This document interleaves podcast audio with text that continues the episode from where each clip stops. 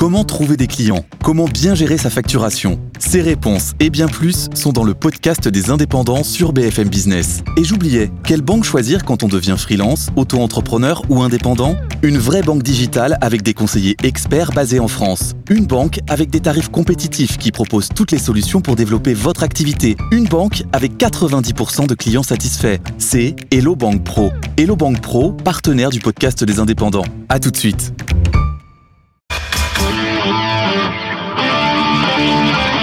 Débat et controverse sur BFM Business. Nicolas Dose accueille les experts. Bonjour et bienvenue à l'actualité économique du jour. L'accord interprofessionnel sur le partage de la valeur sera transcrit mot pour mot dans la loi. C'était le souhait du MEDEF. Elisabeth Borne l'a confirmé hier lors de la convention organisée par Renaissance.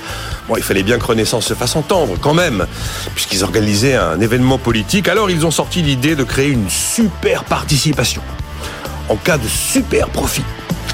En attendant, euh, c'est la victoire quand même de l'accord national interprofessionnel qui, au terme de 11 séances de négociation, a permis d'aboutir à une solution entre les partenaires sociaux. Après, il y a quand même la question de savoir si à toujours faire plus de participation, on n'arrivera pas à un moment où ça risque de se substituer aux hausses de salaire. C'est toujours un peu l'inquiétude des syndicats de salariés.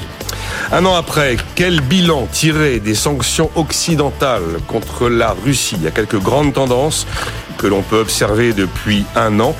Mais à côté de ça, la Russie n'a pas vécu une sorte de trou noir, une sorte de descente aux enfers que ce soit au sujet de l'inflation, que ce soit au sujet du prix du rouble ou encore même de euh, la courbe du PIB, de la croissance.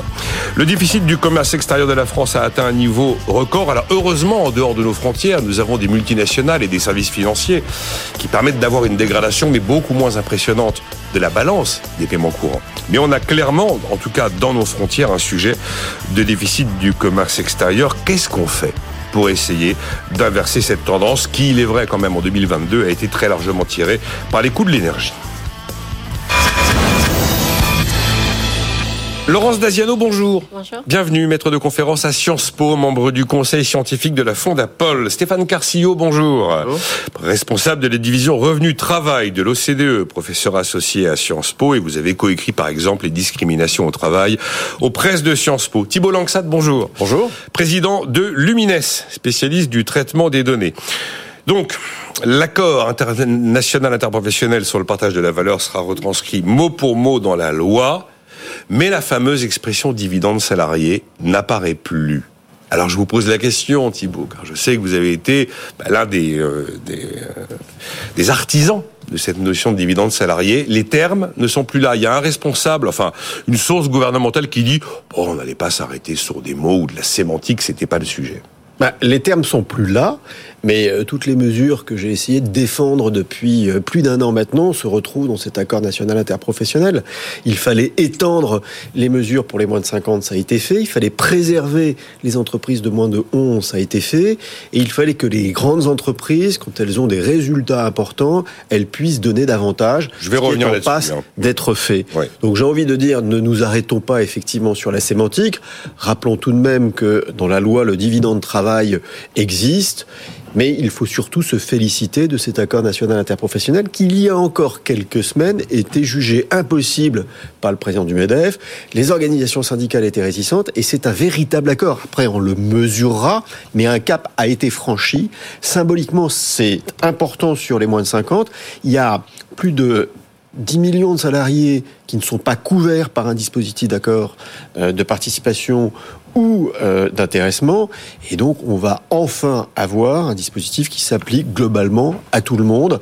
C'est une véritable avancée. C'est une véritable avancée et on le mesurera dans le temps. Alors, s'applique à tout le monde. Ce qui est important, c'est que si on repense cet accord national interprofessionnel, les modalités de calcul de cette participation en dessous de 50 salariés sont quand même euh, à la charge des branches, branche par branche. Ça, c'est essentiel parce qu'on n'est pas sur le t-shirt à taille unique façon 35 heures où le même jour, à la même heure pour tout le monde, on impose la même chose sans aucune distinction de secteur d'activité, euh, de dynamique de croissance. Alors, pas, que, parce que ce qu'on demande aux branches professionnelles, c'est de négocier des accords types d'intéressement qui pourront s'appliquer de façon unilatérale dans les entreprises. Donc il est évident que la branche fleuriste a des intérêts différents ou des problématiques différentes que la branche des ascenseurs. Et donc chaque branche professionnelle va pouvoir négocier et proposer aux entreprises des accords types.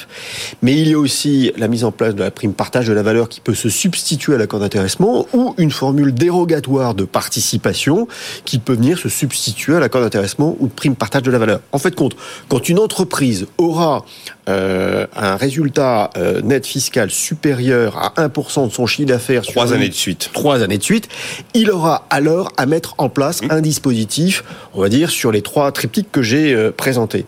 Donc ça, c'est une véritable avancée. Après, si les résultats sont faibles et que euh, euh, il n'y aura pas de, redistribution, et puis euh, si les résultats sont là, ils auront à faire quelque chose. Les salariés apprécieront. C'est tout de même une grande avancée pour les 150 000 PME qui étaient exonérés de participation. François Asselin, pour la CPME, a lui aussi parlé d'une belle avancée. Alors encore un mot avec vous, Thibault, et je fais réagir le reste du tour de table.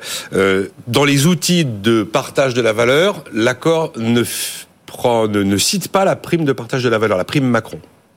Ah si ah, j'ai non, non, non, dans, dans, cas-là, dans ces cas-là, j'ai pas bien compris. Dans, l'accord. Je vois participation, intéressement, épargne salariale, mais la PPV. La, la, PPV dans, dans, dans l'ANI, c'est soit vous mettez en place de la participation, soit vous avez euh, un accord d'intéressement, soit vous mettez la PPV euh, dont le montant est à la main du chef d'entreprise. Donc il a le choix entre ces trois dispositifs. À partir du moment j'avais vu, j'avais vu que la PPV euh, son avait résultat net est supérieur à 1% de son chiffre d'affaires sur les trois dernières années. Stéphane Carcillo est-ce que vous auriez la même lecture que Thibault Langsad par rapport à cet accord qui va donc euh, être euh, avoir force de loi sur le partage de la valeur? Belle avancée, progrès ou pas? Bah, ça répond à une inégalité vrai, c'est qui est vrai, qui est très forte hein, entre les salariés des entreprises de taille moyenne et grande et les autres, euh, puisqu'en fait il y a la moitié des entreprises, ça a été rappelé, qui qui sont pas couverts aujourd'hui par l'intéressement à la participation. Mmh. C'est vraiment une tradition française, donc pour beaucoup de salariés, c'est vécu comme une inégalité parce que c'est vraiment quelque chose qui est en place depuis euh, depuis plus de 50 ans. Euh, euh, la France euh, fait vraiment partie des pays où ce type de, de, de, ces formes de rémunération sont extrêmement répandues. Ça fait vraiment partie de la culture. Et donc, quand c'est minoritaire et mis en place dans quelques entreprises, effectivement, il n'y a pas ce sentiment d'inéquité. Lorsqu'il y a simplement la moitié des salariés, ceux des grandes entreprises et les autres qui n'en ont pas, on a vraiment l'impression qu'il y a deux mondes. C'est la, la, réalité d'ailleurs. Oui. Enfin, très franchement, si on est salarié d'une entreprise de plus de 5000 personnes, on est plutôt bien traité généralement. Voilà, les salaires sont plus élevés et en plus, il y a beaucoup d'avantages. Bon, donc de ce point de vue, c'est clair que ça répond à à cette cette ce sentiment de euh, d'inéquité et, ça va plutôt, je pense, dans le bon sens. Cela étant, il y a deux deux limites, je dirais, à, à, à, l'extension euh, de ce, de ce dispositif. Le premier, la première limite, euh, qui sont pas insurmontables, hein, mais il y a la première limite, c'est que, bon, alors, l'intéressement la participation, euh, ce sont des mécanismes qui visent à, à associer euh, les salariés euh, à la réussite de l'entreprise. Et donc, ce sont aussi des dispositifs qui visent à améliorer la motivation et la productivité. Et ça, on voit que ça fonctionne dans les études économiques, on voit que ça fonctionne dans les, en général dans les plus grandes entreprises et dans les entreprises dans lesquelles il y a une organisation du travail en équipe où les gens comprennent bien l'impact de leur propre euh, performance sur les résultats de l'équipe euh, et donc après sur les résultats de l'entreprise. Euh, et donc il y a une forme d'organisation du travail qui fait que on va utiliser vraiment ce type de rémunération comme un effet de levier pour motiver les troupes. Je vois. Et dans toutes les entreprises, ça fonctionne pas forcément comme ça parce que c'est pas évident dans dans certaines entreprises qu'un salarié comprenne vraiment bien quel est l'impact de sa contribution au quotidien sur la performance euh, de, de, de, cette entreprise euh, ou même de son, de son, de son équipe parce que l'équipe est tellement grande que euh, il voit pas tellement sa valeur ajoutée. Donc ça c'est un, c'est un premier, euh, un premier élément qui est important si on veut vraiment qu'il y ait un effet sur la productivité de ce type de dispositif, sur la motivation et donc sur la productivité. C'est important un effet sur la productivité parce qu'en théorie ce qui derrière motivera ou en tout cas justifiera des hausses de salaire, ce sont les gains de productivité. Exactement. Eh et alors ça vient à mon deuxième point, c'est que si on veut qu'effectivement ça vienne pas en substitution du ah, salaire, mais en plus du salaire, il faut qu'il y ait des gains de productivité. C'est-à-dire que euh, on veut, on veut en gros que on soit la moyenne du salaire soit là, la rémunération soit là et qu'elle passe ici parce que bon, à ce moment-là, il y aura un petit peu de variation en fonction des résultats de l'entreprise, mais la rémunération moyenne, elle va être là. Si la rémunération moyenne ne bouge pas parce que la productivité n'a pas bougé, mais qu'on met euh, ce, ce, cet élément variable euh, sur tous les salariés, y compris les salariés à faible salaire, on va avoir ça. Et donc là, évidemment, pour les faibles salaires, c'est être plus problématique. Alors, euh, c'est limité en France par quelques garde-fous. Il y a le salaire minimum, et puis dans les petites entreprises, les minima de branche sont assez contraignants. Donc on peut se dire que de toute façon, ce sera difficile de descendre beaucoup. Mais il y a beaucoup d'hétérogénéité quand on, comme on le sait dans les dans les entreprises au sein des au sein des au sein des branches professionnelles des secteurs.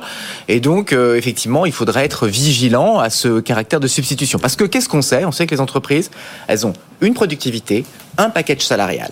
Dans le package salarial, il y a du fixe, du variable, toutes sortes de choses. Et les entreprises, elles vont aussi optimiser en fonction euh, des avantages fiscaux euh, de différents dispositifs. Il faut voir que bah après tout, euh, la rémunération à, à, la performance, l'entreprise, si elle veut, elle le fait. D'ailleurs, elle fait des bonus variables en fin d'année, il n'y a aucun problème, elle a tous les éléments pour le faire. Là, ce qu'on a fait, c'est qu'on a mis des avantages fiscaux et sociaux, de la défiscalisation, désocialisation, de ces primes, d'intéressement de participation. Tout n'est pas défiscalisé, en tout cas désocialisé en partie. Désocialisé, voilà, il n'y a pas d'impôt sur le revenu, par exemple. Bon, donc il y a quand même des, il y a quand même un avantage fiscal important sur ce package. Donc c'est fait pour inciter les entreprises à se saisir particulièrement de ce package. Elles vont l'utiliser en principe, puisque justement c'est un élément d'optimisation euh, de, de, de, du coût de la, de la masse salariale. c'est tout à fait cohérent. Et, et, et, et, donc il faut effectivement à ce moment-là qu'elle qu'elle l'utilise, mais que euh, pour que ce soit vraiment euh, socialement euh, vraiment efficace, il faut que la productivité augmente, c'est-à-dire que la, motivation augmente. Et pour ça, il faut que les entreprises savent aussi gérer leurs équipes pour que pour que ça se ça, se ça se retranscrive sur la productivité. C'est un vrai sujet. C'est une vraie inquiétude. C'est ce que tout le monde dit. Si on multiplie ces dispositifs, Thibault Langsad, il y a un moment où un chef d'entreprise rationnel, quand il voit sa masse salariale, quand il voit les différents outils disponibles, ceux qui sont soumis à fiscalisation, à socialisation, à cotisation, et ceux qui ne le sont pas, eh ben. Oui, mais il y, y a quand même un véritable garde-fou. Ben, le SMIC, on l'a, oui, d'accord. Non, non, non, non, la négociation annuelle obligatoire. Euh, on est aujourd'hui dans un. Euh, oui, elle structure quand même toutes les grandes entreprises. Alors, dans les PME, c'est différent parce que euh, il n'y a pas cette NAO aussi structurée. Dans les ETI, elle existe, et dans les entreprises, on va dire de plus de 250, elle existe. Donc la NAO est un véritable garde-fou. Et on a quand même un dialogue social qui est assez contrasté. Et sur ces sujets-là, euh, il y aura, à mon avis, une application très forte euh, des représentants syndicaux pour s'assurer qu'il n'y ait pas de cannibalisation sur les salaires.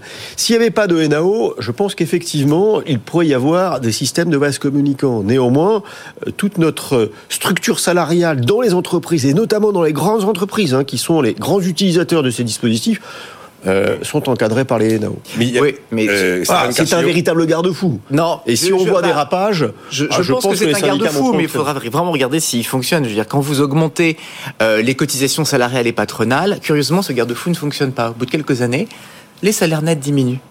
À l'inverse, lorsque vous les diminuez, les salaires nets réaugmentent. Je veux dire, il y a un ajustement à un moment donné de, de, de, de qui est très très simple, hein, c'est qu'en fait, il y a la productivité d'un côté, quand elle ne bouge pas, le package de rémunération ne va pas bouger par miracle. Hein. Euh, vous êtes chef d'entreprise, vous savez très très bien, je veux dire, à un moment donné, les augmentations de rémunération globale, quelle que soit la composition à l'intérieur, d'accord, elles vont euh, varier avec la productivité de l'entreprise. Euh, si vous dites à un moment donné, bah, je fais de l'intéressement et de la participation, c'est pas ça qui va par miracle rajouter une part supplémentaire. C'est beaucoup, c'est plus compliqué que ça, je, pense, franchement. Mais, là où je suis pas tout à fait d'accord, c'est que à partir du moment où les instruments d'intéressement et de participation donneront la rentabilité, c'est-à-dire du pouvoir, il sera très difficile pour l'entreprise d'expliquer qu'il ne peut pas augmenter les salaires. Parce, que, ça va, parce que ça va donner de la productivité, parce que ça va donner de la productivité. mais ah ben, on revient au point effectivement qu'on ah disait. D'accord. S'il y a des, oui, mais s'il y a des gains de productivité. Voilà. Dernier point là-dessus. Euh, il fallait bien que Renaissance n'ait pas fait une convention pour rien, pour s'entendre dire par la première ministre. Eh bien, écoutez, voilà, on a le, on a le résultat, ça va être dans la loi. C'est sympa de vous être réunis aujourd'hui, mais en fait, ça ne sert à rien. Donc, ils ont sorti un mot. On aime bien les mots, hein, Thibault. Alors, ah, c'est la super participation en cas de super profit. Moi, encore une fois, je trouve que super profit, c'est une notion qui est plus intuitive que économique. Alors, super participation, enfin, je sais pas. J'ai dans l'idée que des profits sont taxés déjà par l'IS, que du dividende est taxé par le PFU, que de la participation est déjà obligatoire au-dessus de 50. Euh, Ça veut dire qu'est-ce que ça veut dire là C'est super cette super participation en cas de super profit? Je sais pas. Moi, j'avais euh, exprimé le fait qu'il fallait augmenter le niveau de participation. Mais euh, je pense que dans l'ANI, euh, la notion euh, de résultat euh, exceptionnel Elle est a inscrite été prise en des- considération. au-delà de 50. oui. Il faut laisser maintenant à l'ANI le soin de le définir et de le préciser et de le transposer par la suite dans la loi. Mais- Cette notion existe, hein. La notion de quoi? Bah, de résultat exceptionnel.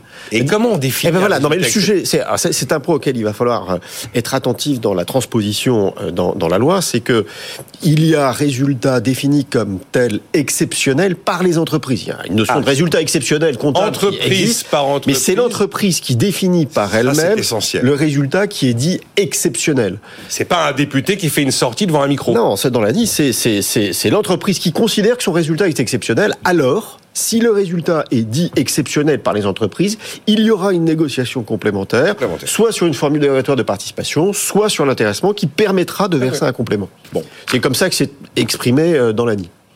Convaincu par cette, de- par cette notion d'exceptionnel, euh, Stéphane Carcillo Chaque entreprise dit, eh ben, écoutez, l'année est exceptionnelle. Ou l'année ne l'est pas. Je... bon. Après, je veux bien que si on regarde euh, le résultat d'une entreprise sur euh, 3, 4, 5, 6, 7, 8, 9, 10 ans, et que tout d'un coup, la 11e année, il se passe un truc absolument incroyable, là, oui, dans ces cas-là, on peut considérer que c'est exceptionnel. Ça, vous- Oui, tout ça est extrêmement relatif à mon Oui. avis. Bon, je suis pas tout à fait convaincu de, de ce, de, de cette appro- de- voilà. Je, je comprends très bien auquel problème ça répond, et donc il y a un impératif politique et un enjeu important euh, de sentiment d'équité. Mais bon, véritablement là, je, je crois qu'on est dans, dans un dans une réponse euh, vraiment très politique. Bon, la, seule crainte d'Elisabeth Borne, c'est de, comme l'ANI doit entrer en vigueur en janvier 2025, en temps politique c'est loin, en temps d'entreprise c'est normal, mais en temps politique c'est loin, ça fait quoi? Ça fait, euh, oui, euh, plus d'un an et demi, et donc euh, presque deux, donc il y aurait peut-être la crainte de voir euh, quand même au moment de la loi, les députés Renaissance vouloir glisser des trucs à effet plus rapide, parce que quand comme c'est un sujet plutôt bankable dans l'opinion, des gains de pouvoir d'achat, euh, le politique a toujours envie de remettre la main dessus. En tout cas, l'essentiel, c'était que l'accord soit respecté, Thibault. hein. Ça, quand même, c'était clé. Juste un point, on va pas le développer, mais il s'est passé quelque chose de particulier vendredi. Euh, dernière heure hein, de discussion sur la réforme des retraites à l'Assemblée nationale. Olivier Dussopt, pour la quantième fois, est interpellé par le LR Aurélien Pradier avec son dada. Euh, Monsieur le ministre, pouvez-vous nous certifier que au grand jamais, personne qui aura travaillé plus de 43 ans ne devra aller au-delà de 43 années de cotisation? Et là, Olivier Dussopt lui répond, personne ne devra cotiser plus de 43 ans. Ce qui signifierait qu'en fait, vous prenez tous les âges auxquels les gens ont débuté à travailler, enfin ont commencé à travailler, euh, 15, 16, 17, 18, 19, 20. Bon, après 21, le sujet se pose pas, parce que 21 plus 43 égale 64. Vous me faites cet âge plus 43 et vous avez l'âge de départ à la retraite. Bon, on verra si c'est ce qui est confirmé euh, au Sénat ou si euh, le ministre est un peu fatigué et probablement qu'il a peut-être voulu euh, clore l'éternel débat sans que ce soit forcément un choix arbitré au plus haut niveau de l'Élysée. Parce que si tel était le cas, si ce qu'a dit Olivier Dussopt à 23 ans vendredi est ce qui va se produire, la borne d'âge à 64 ans ne devient qu'un symbole. Elle n'a plus aucun sens. Elle est inscrite dans la loi, mais elle ne changera absolument rien puisque ce sera euh, les annuités de cotisation qui seront vraiment le juge de paix du moment où les gens pourront partir à la retraite en fonction de l'âge auquel ils auront commencé. J'ai été clair dans ce que j'ai raconté ou pas Ah oui, très Ouais, clair. bon. Ah oui. on verra, on verra si c'est ce qui se passe. Hein. Non, c'est assez extraordinaire. Il avait l'air un peu. bon, on sent qu'Olivier Dussopt a besoin de repos. Euh, J'avance.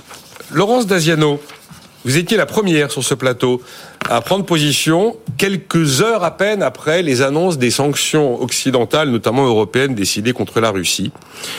Euh, tout ce que vous m'aviez dit à l'époque a été vérifié très rapidement. Ça fait un an. Euh, moi, en un an, je vois quand même qu'il s'est passé plein de choses. Alors, avant que je vous donne mon ressenti sur ce qui s'est passé, quels sont les, quel est le bilan que vous tirez, juste pour commencer, parce qu'on a 2 minutes 45, le bilan que vous tirez de ce qui s'est passé en un an euh, contre la Russie au terme de ces sanctions Mais déjà, on voit que les sanctions sont appliquées euh, de manière partielle.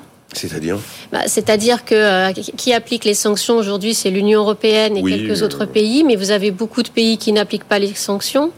Et donc, euh, la Russie a réorienté ses marchés, que ce soit à l'exportation ou à l'importation. Les exportations de gaz et de pétrole qui allaient vers l'Union européenne vont aujourd'hui vers euh, la, la, Chine ou euh, vers l'Inde. Et puis toutes les importations qui étaient euh, faites d'Union européenne, aujourd'hui, elles se font via d'autres pays, notamment la Turquie. On a vu que le commerce hein, extérieur turc, c'est les échanges avec la Russie avaient, avaient explosé, ce qui aide d'ailleurs beaucoup l'économie l'économie turque aujourd'hui. Donc les sanctions ne sont appliquées que de manière euh, partielle, ce qui fait que euh, l'économie russe hein, est euh, touchée, mais pas coulée, comme on nous l'avait dit il y a un an. l'économie russe est très résiliente et il faut néanmoins être très prudent parce que toutes les données que l'on a sur l'économie russe euh, ne sont plus officielles. C'est la question que j'allais vous poser. Alors, toutes, les, toutes les statistiques officielles euh, sont maintenant classifiées, donc elles ne sont plus publiées. même des chiffres officiels venant de certains pays, quelquefois, euh, prêtent à caution. Et les entreprises ne sont plus non plus obligées euh, de publier leurs comptes. Donc, ce qui fait que on... les entreprises ne sont plus obligées de publier leurs comptes. Les entreprises russes. Russes. Les entreprises russes en Russie ne sont plus obligées de publier leurs comptes justement parce que ce sont des données qui sont sensibles du fait de la guerre. Donc elles peuvent le faire, mais elles ne sont plus obligées de le faire. Ah ce qui fait qu'il est très difficile d'avoir une, une vision de, de l'économie russe. Alors on essaie euh, avec d'autres d'autres facteurs, en recoupant d'autres informations, euh, d'avoir des informations. Ce qui est sûr, c'est que l'économie russe, elle est touchée, mais elle n'est certainement pas coulée. On a vu euh, notamment que le PIB avait baissé, mais beaucoup moins que ce qui été annoncé, même beaucoup moins que ce que les Russes eux-mêmes avaient prévu, puisque avant euh, le, déclenchement de la guerre, euh, certains économistes, et notamment la gouverneure de la Banque centrale, euh, Nabiulina, Elvira Nabiulina, avaient fait un exposé à Poutine en disant mais si on déclenche la guerre, notre économie va s'effondrer et on va perdre beaucoup. Et en fait, l'économie a été plus résiliente, mais elle a été plus résiliente aussi parce que les sanctions ont été beaucoup moins appliquées, enfin beaucoup moins dures dans leur application que ce qui était prévu. Mmh. Notamment, euh, même pour nous occidentaux, les, les, sanctions, on nous avait dit SWIFT sera l'arme atomique. Bon, bah, on a le système interbancaire. Hein. Voilà, le système interbancaire euh, de, de, paiement euh, sera l'arme atomique. En fait, on a exclu Gazprom Bank, qui est quand même une banque essentielle dans le dispositif. Donc, l'arme atomique a quand même eu un peu moins d'effet. que Gazprom n'est pas touché par les exclusions de SWIFT, hein, c'est ça que vous Voilà. Euh, et puis, bah, Gazprom Bank. Hein. Et puis les autres banques bah, se sont tournées vers d'autres systèmes parce qu'il n'y a pas que SWIFT. Les Russes avaient déjà créé leur système euh, au moment de la de l'invasion de la Crimée. Les Chinois ont le leur. Donc, du coup, les sanctions ont quand même beaucoup moins d'effet. On marque une pause. On y revient dans un instant parce que par moment, on s'est demandé si on se tirait pas une balle dans le pied en sanctionnant la Russie. Ça m'intéresserait d'avoir votre avis. Et puis c'est vrai que c'est assez, allez, ironique quand on apprend que euh, maintenant qu'on ne peut plus importer euh, des produits pétroliers, notamment du gazole hein, raffiné depuis la Russie, on en achète massivement aux Indiens, plus cher. Et les Indiens ne se cachent pas. vous savez, votre gazole qu'on vous vend, on le fabrique avec du pétrole russe. On se dit quelquefois, est-ce que tout ça sert à quelque chose? En tout cas, on a vu l'inflation arriver. Enfin, il y a plein d'éléments qu'on pourrait évoquer dans un instant, plus large, mais euh, qui quand même nous touchent directement. Après, est-ce qu'on pouvait se retrouver avec une guerre à nos portes sans en avoir des conséquences, sanctions ou pas sanctions? À tout. Et puis, quand vous dites euh, finalement la récession n'est pas aussi, ou en tout cas le recul du PIB n'est pas aussi violent qu'annoncé, ce recul du PIB, c'est bien un chiffre. Ce chiffre, il est produit par qui? Peut-on croire euh, aux chiffres que nous transmet le Kremlin? En tout cas, je ne savais pas que les entreprises n'étaient plus obligées de publier leurs chiffres. C'est presque une arme stratégique. On se retrouve dans un instant. On évoquera également le déficit du commerce extérieur. Et puis deux, trois choses, si le temps nous le permet.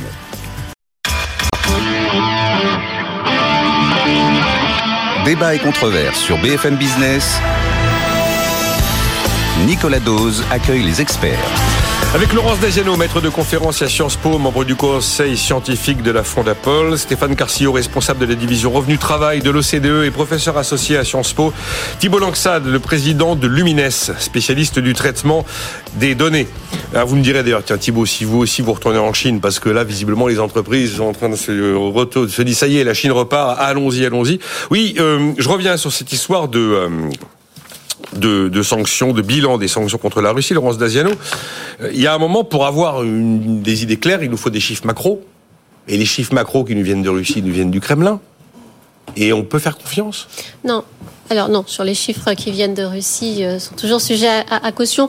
Le, le, FMI essaie de faire ce que, ce que je disais tout à l'heure euh, par, par recoupement ah, avec ah, d'autres d'autres chiffres, euh, avec d'autres données, avec d'autres flux, essaie de faire des, des, recoupements de ce que pourrait être la situation de la Russie.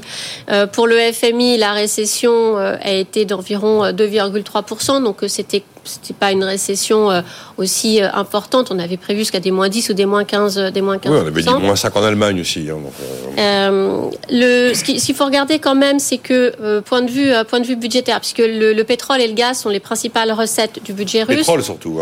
Hein. et donc c'est vrai que grâce au prix en 2022, le budget russe a eu un, un, un, un surplus de, de rentrée. Néanmoins, les dépenses militaires ont coûté très cher et euh, au final, les estimations sont que quand même euh, il y aurait eu un, déficit euh, budgétaire alors qu'il était prévu avant la guerre qui serait en excédent.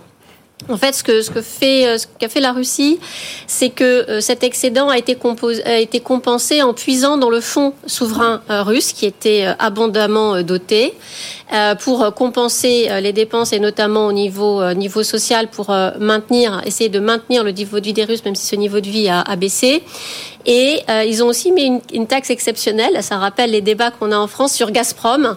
Euh, donc euh, Gazprom a une taxe exceptionnelle qui a permis aussi euh, d'éponger le, le, déficit budgétaire. On voit néanmoins par les prix au détail que euh, les prix au détail qui euh, montrent quand même que la population russe aurait une baisse de son niveau de vie d'environ 9%. Donc les, les, les sanctions commencent, vont, vont, commencer à peser, mais les, les sanctions... Vont commencer à peser Oui, mais les sanctions, c'est du très long terme. mais justement, Regardez, l'Iran, ça fait 40 ans qu'ils sont sous sanctions économiques. les mollahs sont toujours là. Donc euh, les sanctions seront très longues. Ce qui est certain, c'est que le découplage entre euh, l'économie russe et l'économie européenne, notamment au niveau de l'énergie, fois que les Européens seront sevrés de l'énergie russe, ils y reviendront pas, euh, pas, pas, très vite. C'est-à-dire que toutes les installations qu'on est en train de mettre en place, hein, notamment de gaz liquéfié, que ce soit en Allemagne ou ailleurs, mais les Allemands y vont euh, à marche forcée, le nucléaire qui revient euh, en Europe, font que durablement les flux euh, les flux euh, euh, énergétiques russes vont partir vers l'Inde ou la Chine. Et la Chine, d'abord, elle imposera ses prix, donc ça va être beaucoup moins rentable pour pour les Russes. Et surtout, elle fera attention à ne pas être dépendante. Donc, elle va diversifier un peu plus ses, ses ressources. Donc, à terme, pour la Russie, euh, ça va être, l'économie russe va durablement perdre. Mais ça, on le verra d'ici une dizaine d'années. Ah, une dizaine d'années. Moi, j'ai été assez impressionné, Laurence Daziano. si vous avez un avis, euh, Thibault et Stéphane, n'hésitez pas. La capacité finalement de l'Occident alors je dirais pas se passer ou s'affranchir totalement des hydrocarbures de Russie parce que euh, on n'a pas tout vu et puis l'hiver 2023-2024 n'a pas encore eu lieu. Enfin, quand même, on a réussi à vivre une période de retour de l'inflation, de tournant historique de politique monétaire, un choc énergétique, des chaînes d'approvisionnement complètement laminées. Et finalement, on a certes, on a eu nous aussi un phénomène d'inflation et les, le pouvoir d'achat est attaqué, mais enfin on tient le coup quand même. On a eu un, hiver très doux aussi. On a eu un hiver. Général hiver nous a beaucoup aidé. Oui, c'est ce que disent beaucoup d'économistes. Et euh, Parce qu'un hiver, un hiver dur, on aurait, on aurait eu des, des coupures de courant probablement. Ah oui. Ça veut dire que l'hiver 2023-2024, c'est là où il faut s'inquiéter si d'aventure les températures n'étaient pas, euh, n'étaient pas au rendez-vous. Vous croyez qu'on va pouvoir se passer du, du gaz et du pétrole russe? C'est toujours l'éternelle question. Parce que là, on vient de mettre en place l'embargo version 2 sur les produits raffinés quoi 25% du diesel consommé par la France venait de Russie? Mais le problème des, des pays européens, c'est que euh, on a mis euh, beaucoup de diesel. On a même encouragé euh, les voitures au diesel, sachant qu'on n'avait pas de raffinage de diesel chez, nous et qu'on était totalement dépendant de la Russie. Donc, il y a un moment, il faut être cohérent dans ces politiques parce qu'on en paye toujours le prix à un moment.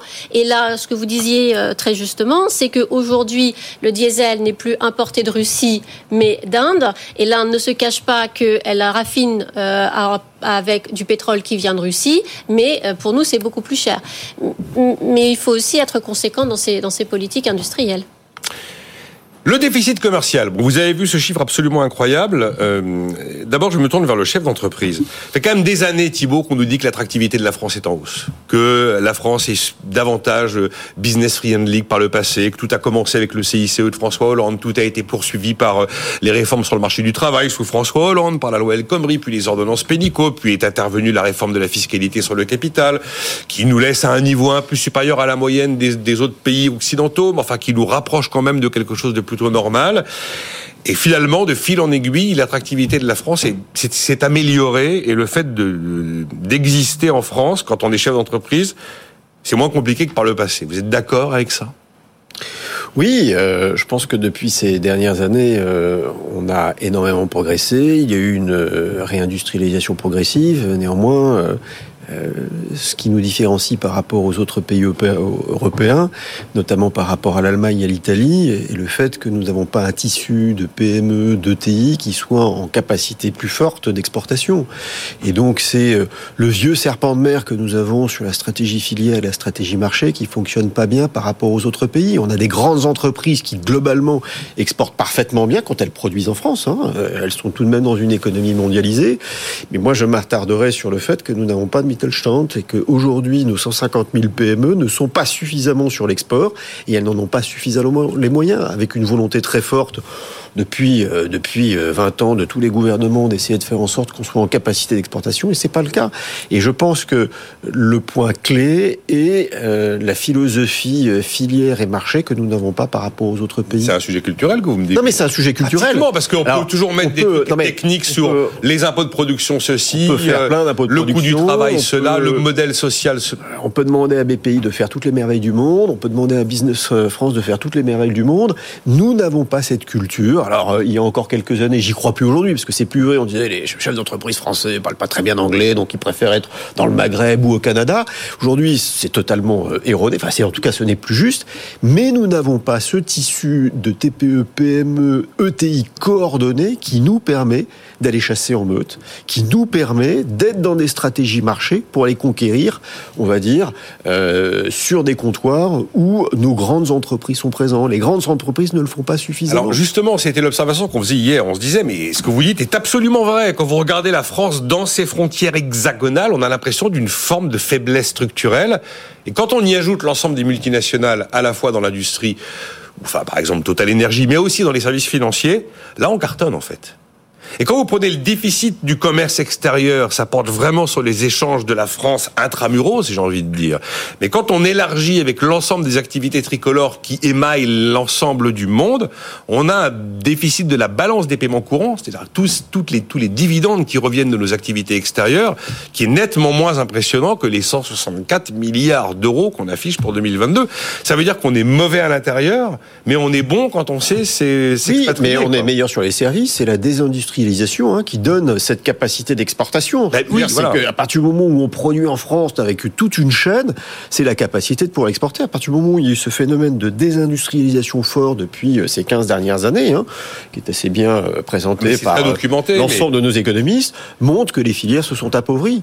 Donc, j'ai l'impression que c'est mort en fait qu'on fasse quoi que ce soit. Non, c'est pas mort, parce que là, je parlais en introduction en essayant de donner un message positif. Oui, avait une réindustrialisation. Donc, on a des entreprises qui sont en capacité de reproduire en France. Mais moi, je peux vous faire un discours de 3-4 minutes super optimiste en vous disant que c'est extraordinaire comme les choses ont changé depuis 5 ans. Allez, je vais vous aligner 25 licornes. Je vais vous donner 3-4 exemples de belles mais, mais elles sont très servicielles, les licornes. Elles sont très servicielles. Et aujourd'hui, les licornes n'ont pas des capacités de rentabilité très fortes. Elles ont des valorisations importantes et euh, elles ne sont pas encore sur des modèles qui sont mondiaux. Voilà, euh, c'est, euh, on, euh, soyons rassurés sur le fait que nous avons une, nouvelle économie, on va dire robuste et qui, je l'espère, dans le temps, sera en capacité de pouvoir se traduire par des chiffres forts sur notre PIB. Mais pour le moment, ce qui compte, c'est notre tissu industriel qui a énormément régressé depuis ces 15 dernières années. Laurence Daziano, qu'est-ce qu'on fait? Parce qu'en fait, on en a parlé énormément. Réindustrialisation est un mot qui est maintenant à la mode. On a l'impression que pas mal de vrais choix politiques concrets ont été engagés. On a eu pendant un an ou deux euh, cette espèce d'antienne, nous, ouvrons plus d'usines que nous n'en fermons. Alors en termes de nombre de sites, c'était vrai, pas en termes de création d'emplois. Euh, on peut changer les choses? Alors là encore, moi je serais plutôt dans le long terme, parce que comme disait Thibault, c'est un problème culturel. Donc ça, ça se travaille à l'école. Ça se travaille très tôt à l'école. C'est l'esprit d'entrepreneuriat, c'est l'envie de créer, c'est bah, réindustrialiser, c'est ça aussi. C'est donner, c'est culturellement, les Français n'ont pas trop envie euh, ou moins envie que leurs voisins d'industrialiser. Donc moi, je dirais là encore, je serais dans du long terme. Si c'est culturel, c'est à l'école que ça va jouer. Ça va, il faut, donner le goût de, à l'école, parce que ce qu'on disait sur la, enfin, quand même sur la désindustrialisation de, de, la France. Euh, le secteur manufacturier, c'était 18% de notre PIB en 2000. 2022 ou 2021, on est à 9%. Donc, euh, on est encore moins industrialisé que la Grande-Bretagne. On est sous les 10 maintenant? Ah oui, euh, on est à 9%. On est, on est, encore moins industrialisé que la Grande-Bretagne, dont on dit que c'est une économie financière et de services. Donc, euh, et, et, si c'est culturel, ça, ça, ne peut se traiter que, que à l'école. Donc, c'est-à-dire très tôt donner le goût de l'entrepreneuriat, donner le goût de construire et puis construire les, les filières. Mais effectivement, alors je suis un peu peut-être un petit peu moins euh, optimiste que, euh, que Thibault Langsat. Je dirais quand même que les impôts de production, on est encore euh, parmi les pays d'Europe. On a eu les chiffres de l'Institut Montaigne. Voilà, 91 hein. milliards versus 25 en Allemagne. Voilà, c'est quand même encore assez assez élevé. Euh, c'est vrai que ben, le, la productivité, on en parlait tout à l'heure, ben, il faut aussi augmenter la productivité. Alors c'est de plus en plus difficile, mais on, on, peut aussi faire appel à des, à des robots. Enfin, la robotisation, les Chinois vont mmh. se tournent beaucoup vers la robotisation parce que eux ont un manque de main-d'œuvre. Donc, pour continuer à produire, euh, hum. il y a la robotisation. Euh, et puis, il y a quand même la complexité en France. Alors, je ne sais plus comment euh, Thibault saurait ça peut-être mieux que moi. Bon, pour créer une entreprise, avant même d'avoir son, son, premier euro de chiffre d'affaires, on est déjà taxé. Donc, il faut aussi peut-être alléger les contraintes autour des entreprises. Mais le plus difficile, c'est effectivement de, de créer ce Mittelstand, de créer ce, ce, tissu industriel, ce Mittelstand qui existe en Italie du Nord, qui existe euh, en Allemagne. Et c'est ça qui a fait que l'Italie a un, un, commerce extérieur qui, qui, est, euh, qui est excédentaire. Alors, peut-être pas en 2022, j'ai pas regardé les derniers chiffres parce que eux aussi se sont pris euh, la crise énergétique et on voit quand même que dans ces 164 milliards, il y a quand même beaucoup d'énergie, dépréciation, dépréciation de l'euro par rapport au dollar qui a aussi renchéri les exportations. Donc euh, euh, il faut pas non plus, enfin faut, faut, faut faire la différence. Mais aujourd'hui en France, euh, on vit quand même au-dessus de nos moyens. Donc il y a, voilà, il faut, il faut se le dire. Euh, Stéphane Carcillo, allez-y, oui. Non, je pense que le, je suis totalement d'accord avec ce qui vient d'être dit et je crois que le sujet, c'est le sujet de l'investissement et notamment de l'investissement dans, euh, dans l'automatisation. Euh, les usines de demain et celles qui viendront, qui s'installeront, qui sont créées ici, sont des, sont des usines dans lesquelles il y a moins de main d'œuvre, une main d'œuvre plus qualifiée et une main d'œuvre qui en fait fait fonctionner euh, des machines de plus en plus autonomes. Et je crois que ça c'est la clé de la réindustrialisation. Euh, c'est très important parce que évidemment pour nos exportations, pour notre richesse, c'est aussi très important pour toutes les entreprises qui naviguent autour de ces usines, même si elles n'ont pas beaucoup d'emplois dans ces usines. Autour, il y a beaucoup d'emplois euh, qui servent ces usines et, et donc ça c'est vraiment très très important.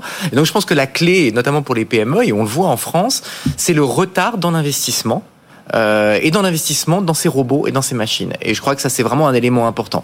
Et c'est clair que euh, la pression fiscale euh, aujourd'hui, euh, les différents impôts et notamment les impôts qui sont mal ciblés comme les impôts de production pèsent sur cet investissement, notamment euh, dans les euh, TPE, PME. Ouais, enfin si Xavier Timbo était là de l'OFCE, je sais ce qu'il ce m'opposerait et il n'a pas complètement tort. Oui, mais prenez les impôts de production, mais mettez en regard toutes les subventions à la production qui existent en France.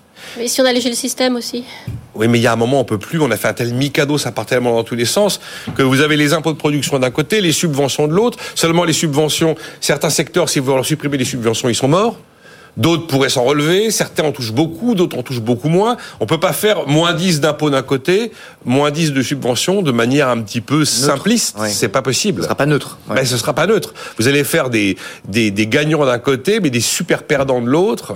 On a bien vu dès qu'on a voulu toucher aux subventions des emplois à la personne, c'est le travail noir qui explose. Donc on peut pas s'amuser à toucher à tout. Mais, mais sur l'investissement, ce qui est vrai aussi, ce manque d'investissement euh, vient aussi du fait que l'épargne aujourd'hui, elle est concentrée plutôt euh, chez, chez les retraités et les retraités étant assez risque adverse, euh, du coup, euh, l'investissement va peut-être moins. Il y a peut-être aussi un système de développement euh, de l'investissement à, mettre en place, à mettre en place en France.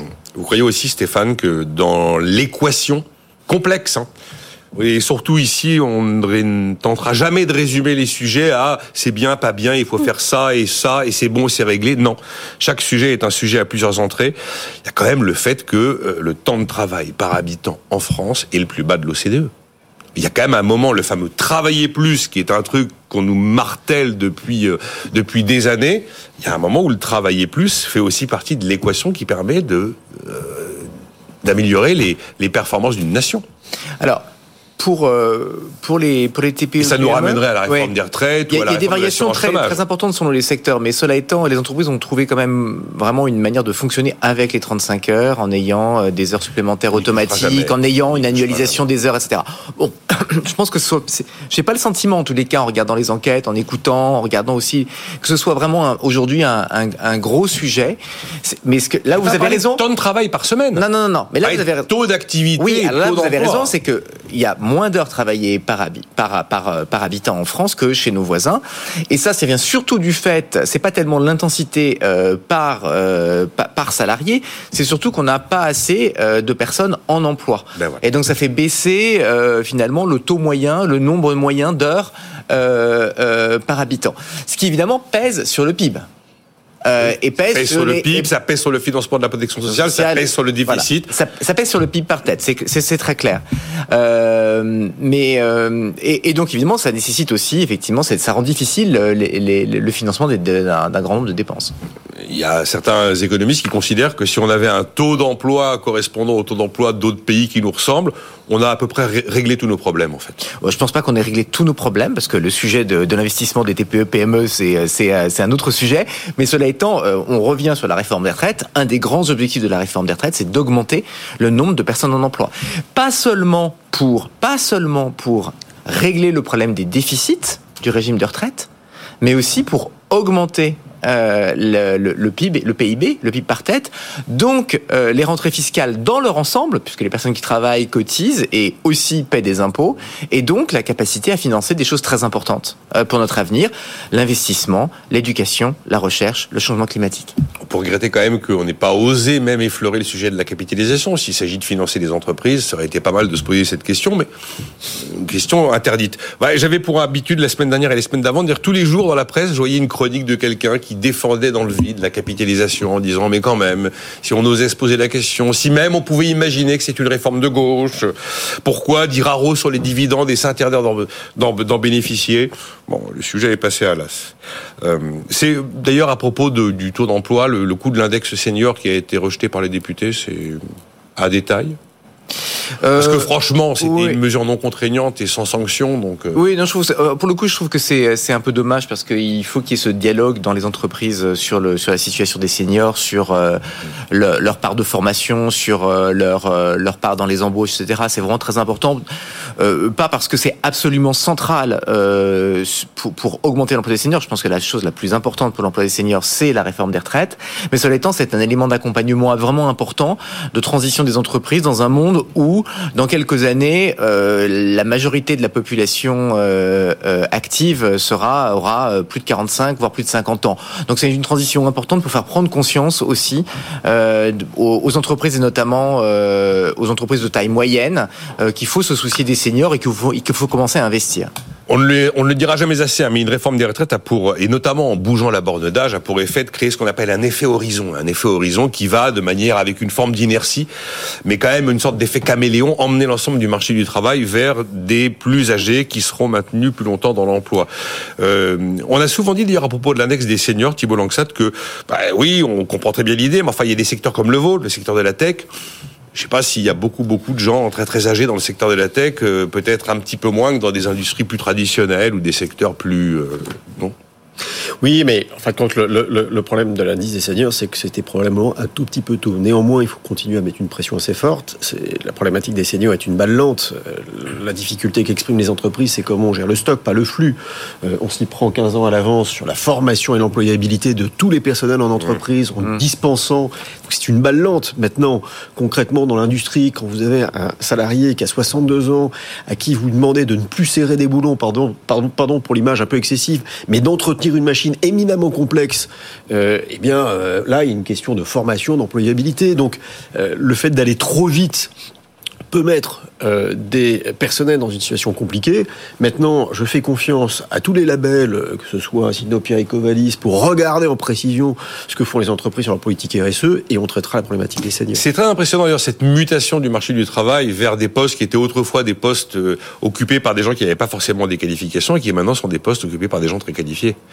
Euh, euh, J'ai eu l'occasion de rencontrer tout récemment le président de la SNCF. Il nous expliquait qu'il y avait aujourd'hui des postes de gestion du réseau qui étaient d'une telle complexité que c'était que des cadres à l'intérieur, des cadres techniciens qui en étaient responsables et pas du tout l'image que l'on a euh, d'un cheminot euh, 20e siècle. C'est pas du tout ça. Les choses évoluent. C'est pour ça qu'il y a un sujet de formation qui est absolument essentiel. Bon, le déficit commercial n'est pas une fatalité, Laurence. Hein? Ben non, il faut rester optimiste. Il faut rester optimiste. Euh, pour terminer, on va dire un mot de la Chine. Euh, J'ai l'impression que vous en avez la conviction, la Chine est de retour, Laurence Daziano. Alors oui, euh, c'est l'impression qu'on a. Oui et non. Euh, ah, elle est de retour, oui. Euh, elle est de retour pour elle. Elle est de retour dans son lent découplage avec avec l'Occident. Découplage ne voulant pas dire séparation. Qu'est-ce que vous mettez dans découplage? Dans découplage, je mets qu'elle veut être plus autonome dans les secteurs comme bon les technologies parce que là elle y est obligée par les lois américaines, mais aussi du point de vue de l'énergie. C'est pour ça que je disais aussi qu'elle ne sera pas dépendante de la Russie parce qu'elle développe beaucoup à la fois les énergies vertes et, le nucléaire. Elle sera jamais autosuffisante en énergie, mais elle va avoir une grosse capacité à s'assumer elle-même. Et puis après, elle va diversifier les, sources dont elle a besoin. Elle va avoir aussi euh, besoin d'être plus euh, plus indépendante en manière alimentaire. Parce qu'aujourd'hui, euh, la Chine s'est aperçue qu'ils étaient plus autosuffisants en matière alimentaire, et ça, pour eux, c'est une c'est une angoisse. Euh, et puis, il y a tout ce qu'on parlait des financements.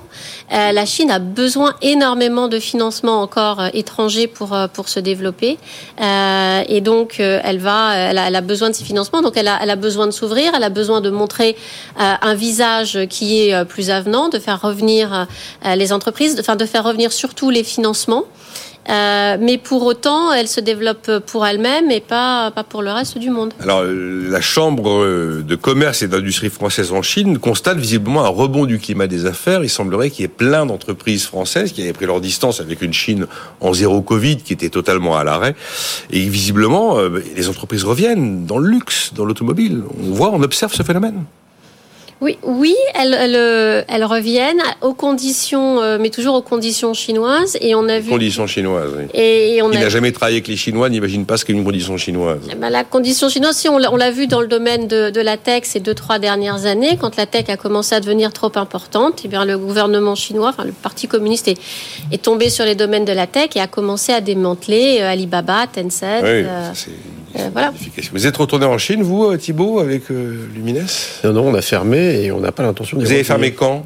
On a fermé il y a deux ans. Deux ans et on n'a pas l'intention d'y revenir. Mais moi, c'est assez compliqué. Moi, je travaille avec les États-Unis. La moitié de mon chiffre d'affaires est aux États-Unis. Sûr que... Je suis une entreprise de service. Et euh, voilà. Je, si vous alliez en Chine, on considérait que vous êtes un féodé à Washington. Non, pour le dire non, non c'est pas ça. C'est que ça me paraît compliqué d'aller développer du savoir-faire euh, en Chine. J'en ai pris mon parti. On est présent en Inde, on est présent à Madagascar, on est présent euh, en Angleterre, en Allemagne. Et puis 50% de notre chiffre d'affaires est aux États-Unis. Donc maintenant, notre développement est là, et ça me paraît pas compatible. Vous profitez de l'IRA aux États-Unis? Alors on bénéficie Vous avez le droit de dire oui. Hein. Non, non, non c'est pas ça. C'est qu'on a bénéficié euh, de, beaucoup d'aides pendant la crise Covid. là, ils ont injecté beaucoup d'argent. Sur l'IRA, c'est plutôt le tissu industriel que euh, les, les, entreprises de services. Euh, voilà. Donc on est non, non, on est plutôt concentré sur nos développements avec le gouvernement américain et dans le digital learning. Et on n'a pas de, de, subvention de la part de l'IRA là-dessus. C'est toujours pas très clair hein, les réponses de l'Europe à cette législation américaine. On voit qu'il y a une volonté d'agir. Bon, on met de la bonne intention à l'effet avec euh, le vrai mode de financement. On verra ce que ça va pouvoir donner. Merci d'avoir été avec nous aujourd'hui pour évoquer tous ces sujets. Donc, euh, Laurence Daziano, Stéphane Carcillo, Thibault Langsade. On se retrouve demain à 9h.